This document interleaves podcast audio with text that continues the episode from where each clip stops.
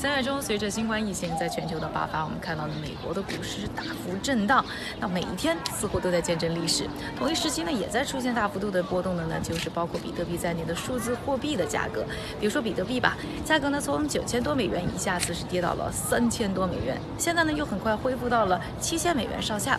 很多人呢开始质疑啊，这个啊比特币是不是还像很多人说的那样是数字黄金？也有很多人呢在问，这一场大波动之后，到底有谁在挣钱？有？谁又当了韭菜呢？介绍一下，就是说疫情爆发以后，尤其是在西方国家现在爆发越来越严重的情况之下，那你有看感觉到币市的这个变化趋势是什么样子的吗？最近一段，对对对，在很长的一段时间，大概两三个月之后，它它其实跟黄金的价格其实是 correlation 是比较高的，是吧？大家都觉得 OK，好像呃比特币作为存储呃就作为 store value。结果那个一跌就变了嘛，是吧？一跌，那个那个股市一跌之后，然后那个那个那个疫情爆发哈，股市开始跌，基本上来讲哈，和那个和股市的 correlation 就就急速上升。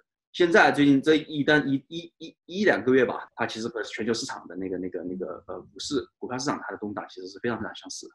那我们作为 trader 哈，我们觉得我们也并不是说这么一短小一时间段的一个 sample data sample，它就可以证明这个事情是真的是这样的。就说我们是比较持怀疑态度的哈，到底是不是一个真真正正的一个一个一个跟股票类似的一个资产？嗯，呃，但呃各方的 behavior 表现的话，就说呃 crypto 市场它相对呃股票市场和其他市场的话，它相对还是相对来讲比较隔离的，不太可能这个市场上拿更多的传统市场的钱来加仓，不太可能说 outside capital 进或者出啊，因为。这个这个 size 对比太小了。在三月十二号大跌的那一天，是吧？我们看到一个非常有趣的一些 behavior，就是说跌下来之后谁在卖，谁在买。卖的话，大家肯定很多人分析过嘛，BitMax futures contract 一直在跌啊，然后呢一直在往下砸，然后呢把 Binance 现货砸穿了哈。呃，市场真真正正回复的时候，其实 BitMax shut down 了。然后呢谁在买？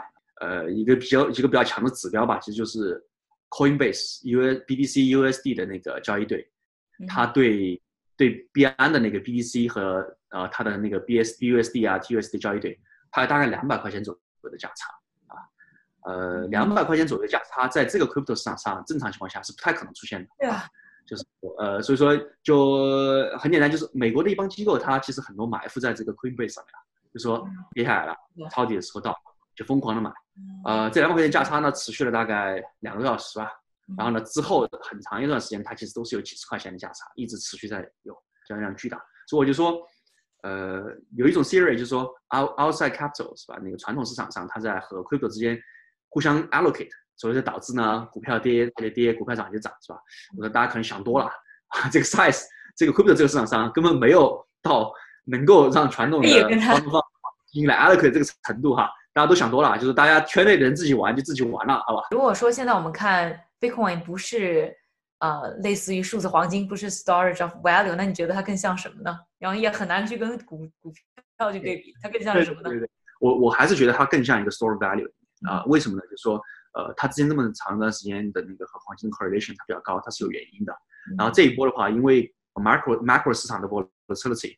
呃呃，它可能对真的对这波这波的那个市场造成的影响，但我觉得这个时间这个 time series data 太短了，它其实我觉得我觉得并不太并不适合呃说明问题啊。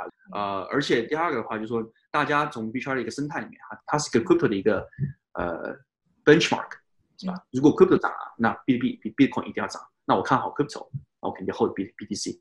那这个 mentality 它其实就是一个 store value 的 mentality。联储发布了几次，不管是降息还是说大的这个刺激放水之后，就发现比特币价格的波动，或者说数字货币价格的波动要比股市要大，是不是因为现在美国的货币政策相对比较的宽松，或者说美国市场这个资金的流动性，或者说一直在印钱，所以说对于比特币或者说在美国市场或者说美元市场，我们会看到更大的需求呢？呃，美元的基金的话，在十二月份到三月份左右哈。其实有非常多的 fund，一些比较著名的 fund，我就不 name 了啊，都融了一批啊，其实融了不少啊，特别是就说 San Francisco 那帮人是吧？他们其实融了不少的基金在钱在里面。按照币圈现在这个情况的话，其实好的资产其实并不多，它必定得 deploy 到 crypto 里面去。那有什么途径呢？没什么途途径呢，就只有买币嘛，是吧？你还有什么途径啊？所以说，我觉得他们来抄底这件事情，我觉得是非常非常正常的。而且这个钱呢，之前就已经进来了，我觉得和这个。和这，因为不太可能就这么快，他就把钱就挪过来了，然后就 make the trigger。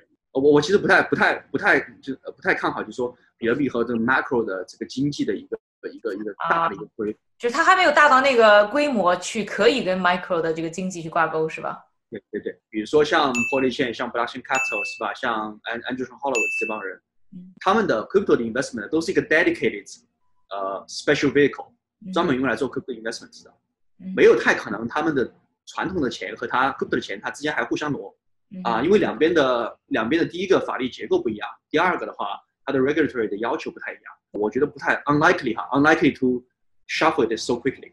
了解，那现在这个比特币一直在六七千这个。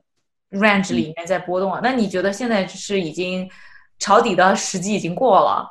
呃，现在已经是于一个 new normal，所谓一个新平衡了吗？B max 下档之后啊，我觉得那个时候就机会就到了。因为十三十三号、十四号那几天哈，average 应该是在三到四个 billion 左右的交易量，是吧？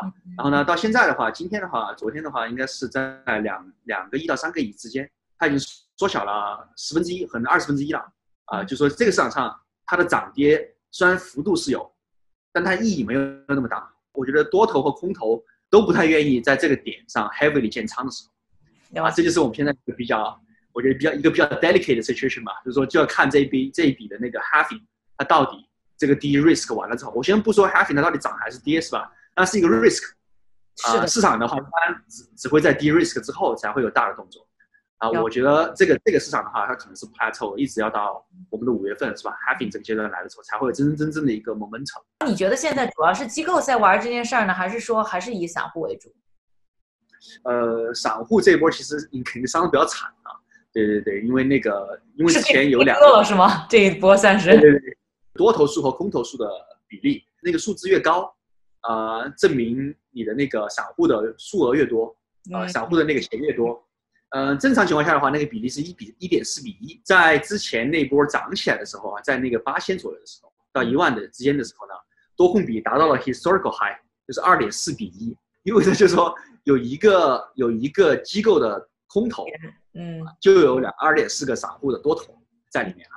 最近这段时间呢，慢慢慢慢的又回了，回到了一出头左右，但还没有到正常的之前的正常水平。